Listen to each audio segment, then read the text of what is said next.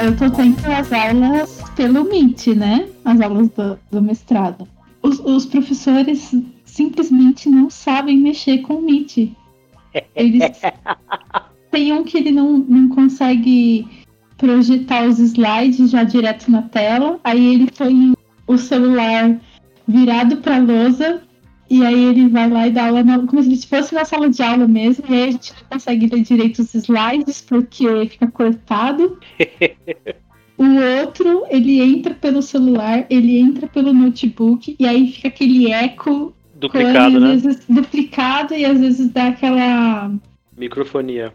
Dá microfonia assim super super forte e a gente não consegue e aí tem que ficar e guiando os professores. E aí eu refletindo, falei, meu, os caras manjam muito de astronomia, os caras mexem com códigos assim para fazer leitura de dados, uns códigos fantásticos.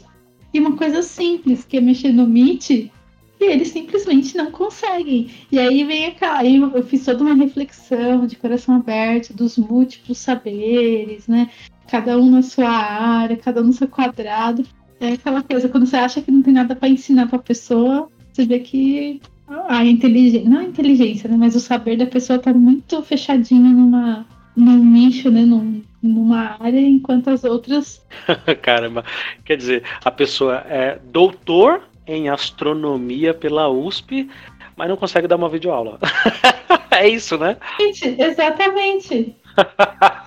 É isso. Viva para os professores de escola pública, viva! Viva, viva, porque olha.